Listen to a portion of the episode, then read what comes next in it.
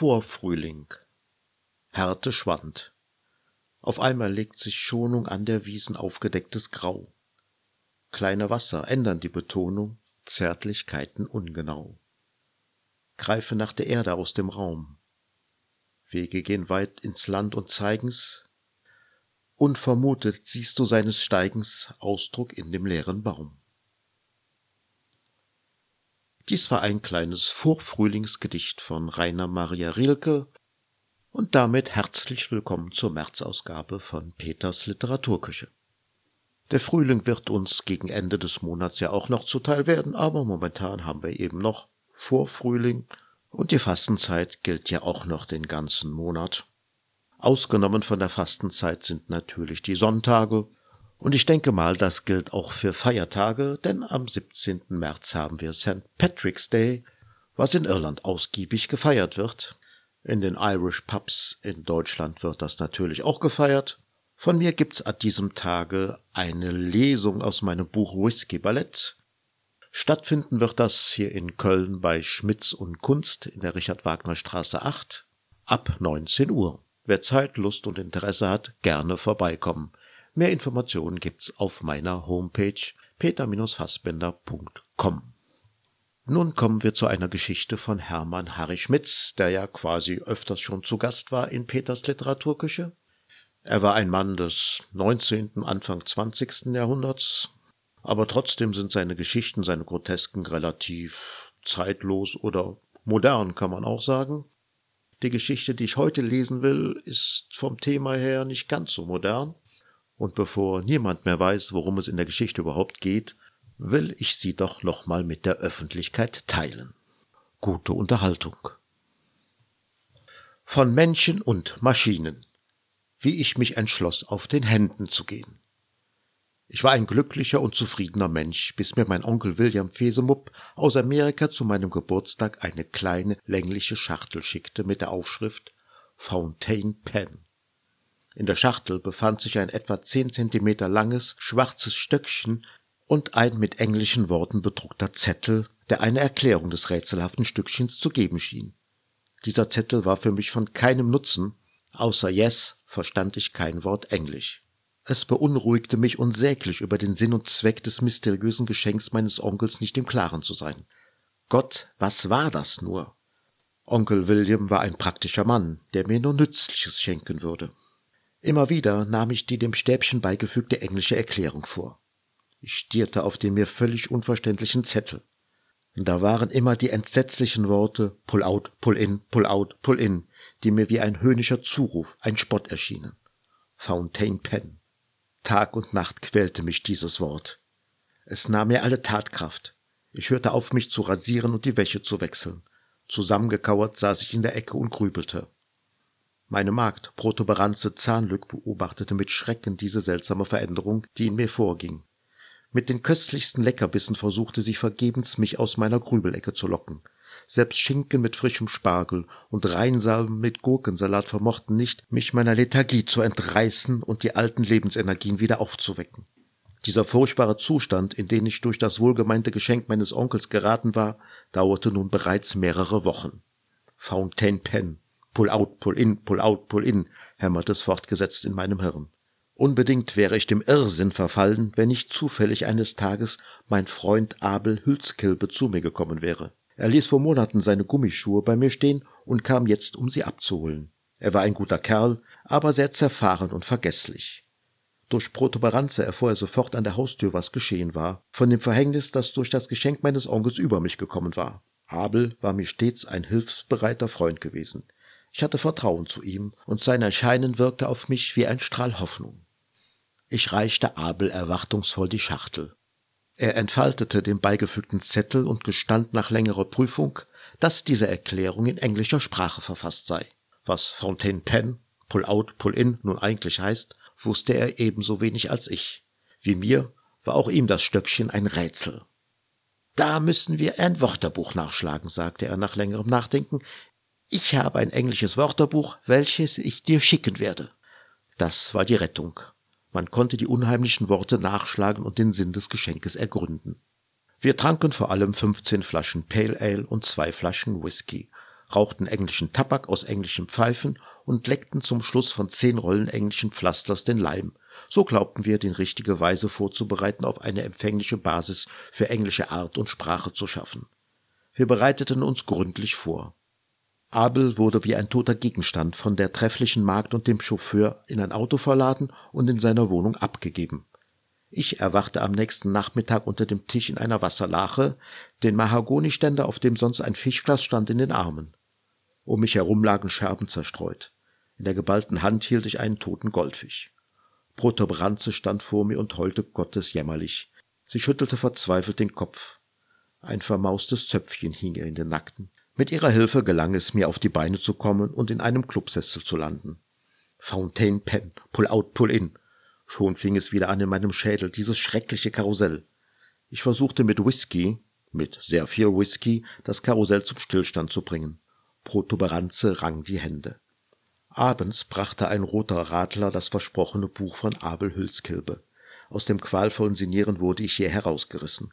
Freudigen Mutes und voller Zuversicht stürzte ich mich auf das Buch, das mir Lösung des Geheimnisses von Fontaine Pen bringen sollte. Aber wie sollte ich enttäuscht werden? Heiter und sicher schlug ich das Buch auf, und gleich auf den ersten Seiten kam neue Unruhe über mich. Die Namen und Zahlenreihen, die mir vor Augen tanzten, wollten mir nicht klar werden, und je mehr ich forschte, suchte, blätterte, vorwärts und rückwärts, umso unverständlicher wurde mir dies alles.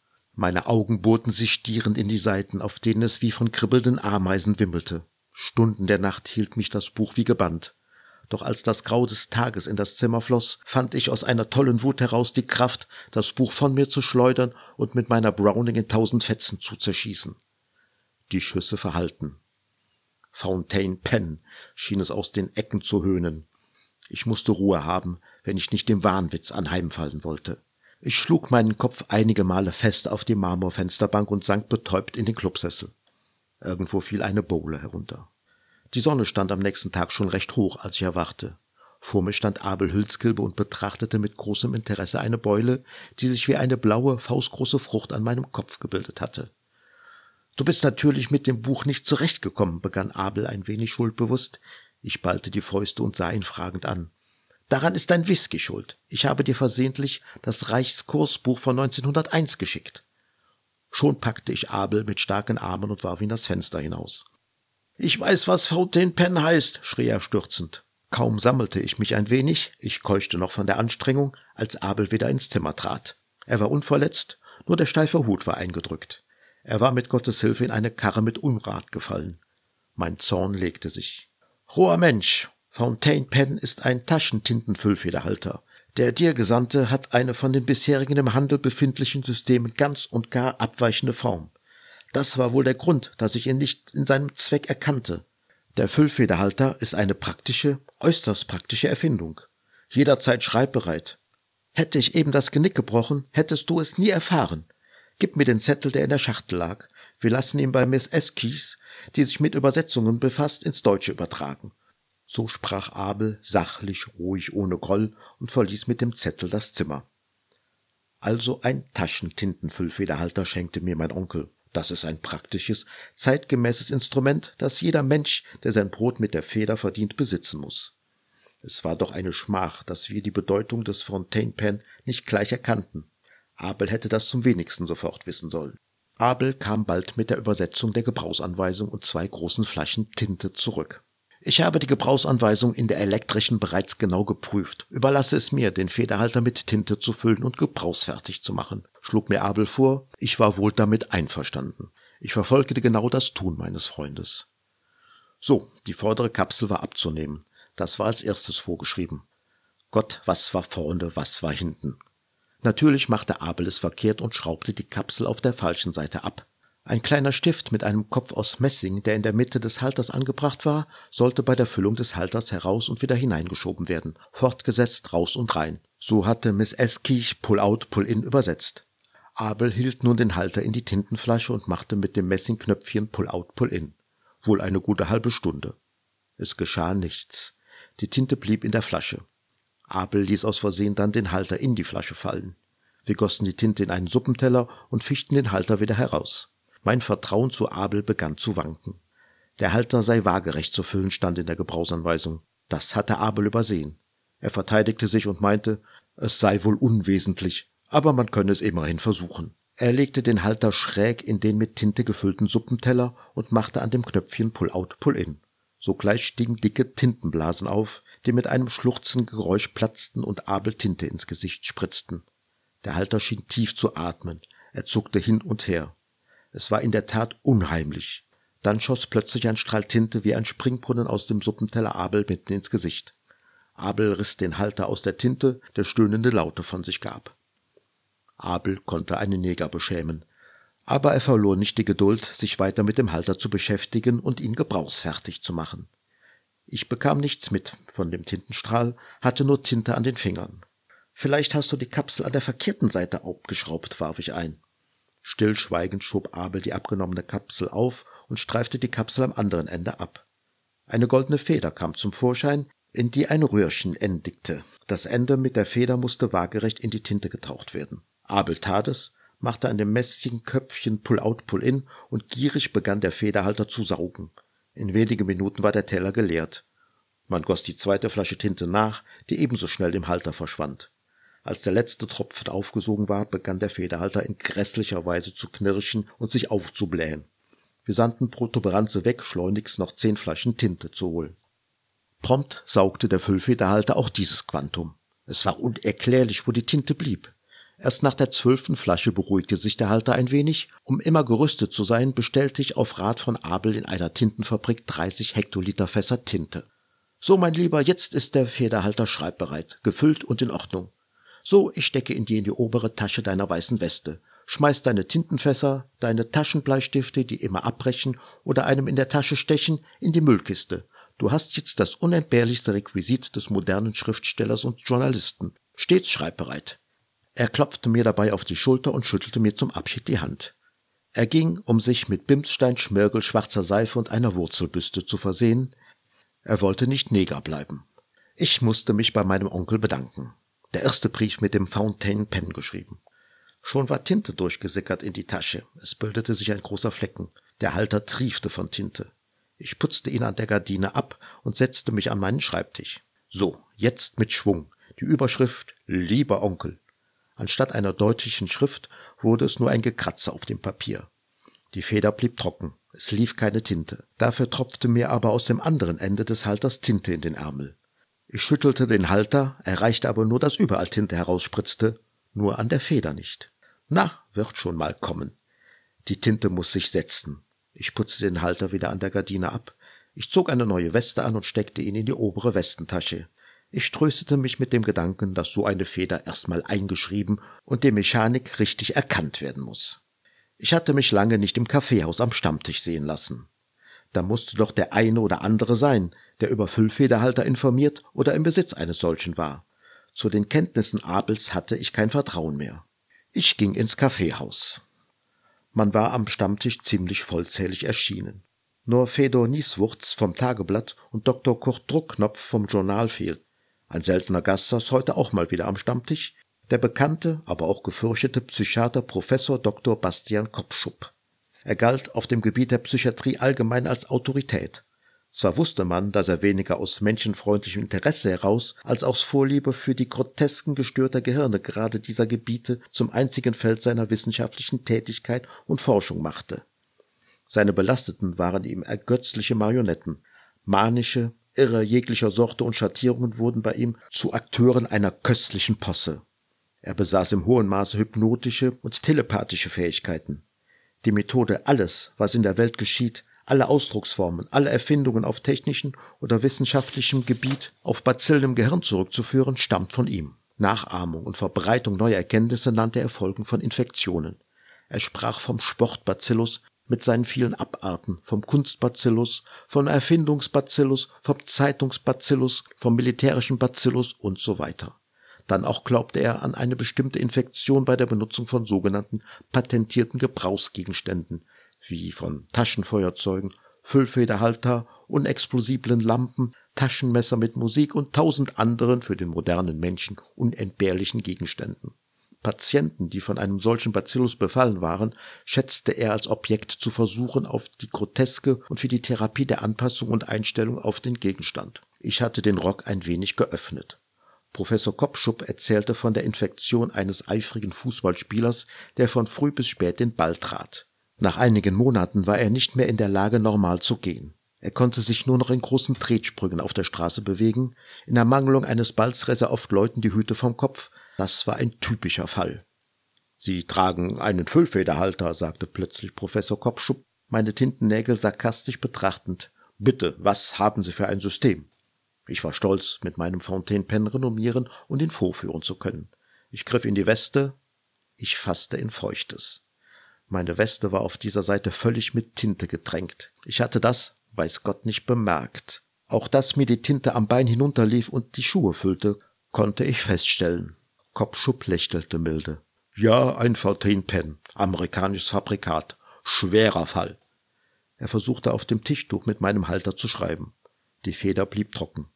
Er machte an dem Messingknopf Pull-out, Pull-in und versuchte dann noch einmal zu schreiben. Jetzt kam wohl Tinte in die Feder, aber viel zu viel. Es gab nur Kleckse. Ja, ja, ich kenne das System. Sie müssen, um unerwünschte Tintenabsonderungen zu vermeiden, auf den Händen gehen. So bleibt Ihre Füllfeder stets schreibbereit. Schauen Sie. Der Professor wies zur Tür. Da kommen die Herren Nieswurz und Druckknopf. Sie haben beide Füllfederhalter verschiedenen Systems. Um das Ausfließen der Tinte zu vermeiden, muss Nieswurz im rechten Winkel nach vorne, Druckknopf rechtwinklig zurückgebeugt einhergehen. Das ist meine Therapie, und die Herren fahren wohl dabei. Die beiden Erwähnten näherten sich in der durch ihre Füllfederhalter bedingten Stellung, setzten sich unter großen Schwierigkeiten an unseren Tisch und schrieben, unbekümmert ob der seltsamen Lage mit wohl funktionierenden Füllfederhaltern, ihre Kritik über die Premiere, von der sie kamen. Professor Kopfschupp schmunzelte mit Wohlbehagen. Er wies noch auf einen korpulenten Herrn, der am Nachbartisch saß. Es war ein Familienromanschriftsteller. Er schrieb Tag und Nacht, wo er ging und stand, seine Romane für Haus und Familie. Er fand keine Zeit zum Eintunken. Er trug auf dem bloßen Leibe vorn und hinten über die Schulter mit einem blauen Band zusammengehalten zwei flache Gummisäcke mit Tinte gefüllt, aus denen Schläuche zu dem Federhalter führten. So brauchte er kein Tintenfass. Er war eben ein Mann, der nicht eintunken wollte gar nicht eintunken. Professor Kopfschub schmunzelte auch angesichts dieses Patienten. Dann nahm er einen kleinen stumpfen Bleistift aus der Tasche und notierte meinen Namen. Ich akzeptierte den therapeutischen Vorschlag des Psychiaters, mich und meines Fontaine Pen betreffend, und gehe jetzt und immer da auf den Händen. Ich ertrage es gern und habe mich daran gewöhnt. Mein Füllfederhalter saugt zwar enorme Tintenmengen, funktioniert aber soweit einwandfrei. Immer wenn mich Kopfschub auf der Straße sieht, schmunzelt er. Soweit Hermann Harry Schmitz. Die meisten Probleme aus der Geschichte würde man heute mit dem Smartphone lösen. Dafür gibt's heute wieder neue Probleme. Die Welt dreht sich halt weiter, es gibt neue Zeiten und neue Probleme. Jetzt gibt es noch eine Geschichte von Medusa Gorgona. Das ist ein Pseudonym, weil sein richtiger Name relativ schwer auszusprechen ist und ich versuch's erst gar nicht. Er ist geboren am 18.03. Also im März, passt ja wunderbar in die Folge, am 18.03.1884 in Sevastopol. Gestorben ist er am 12.03. auch wieder im März 1925 in Prag.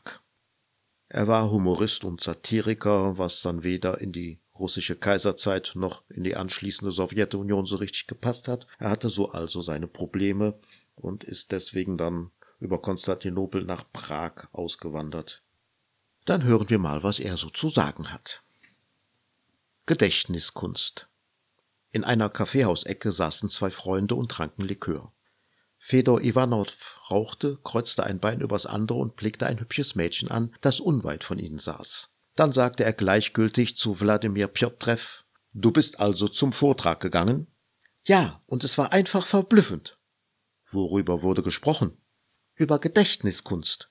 Gedächtniskunst. Was ist das denn für eine Wissenschaft?